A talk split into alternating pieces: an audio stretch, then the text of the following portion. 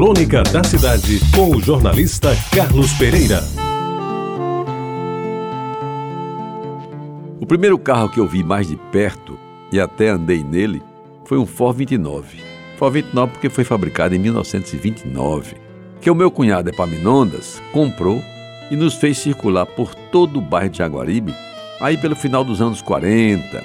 Tinha eu mais ou menos 11, 12 anos. O bicho era pequeno, acanhado, tinha somente quatro lugares, dois no banco da frente e dois no banco de trás. Não sei bem se era o famoso Ford Bigode. Eu nunca soube o porquê desse apelido Bigode, mas recordo que ele só dava partida com o acionado de uma providencial manivela. Motor de arranque, meus amigos, naquela época, foi uma coisa que não existia, que se apareceu muito depois.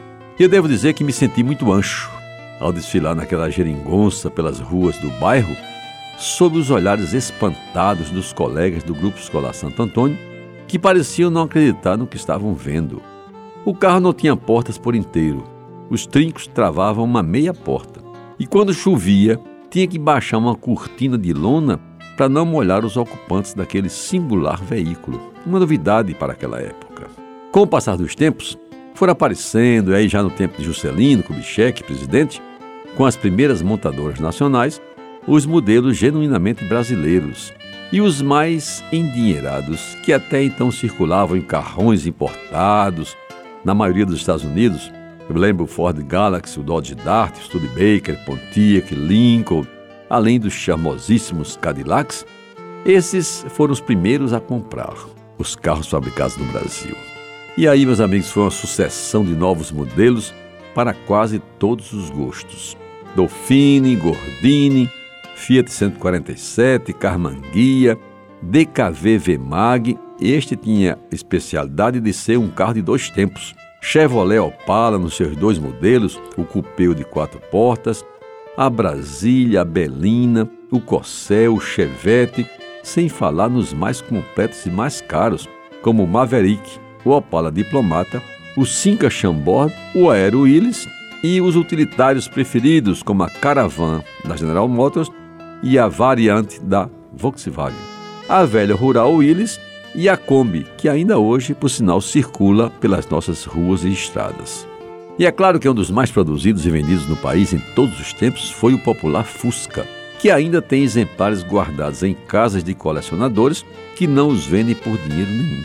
Nas décadas de 60, 70 e até 80, o Fusquinha era uma febre nacional. Raros, raríssimos eram os donos de carros que não tinham um Fusquinha em sua garagem.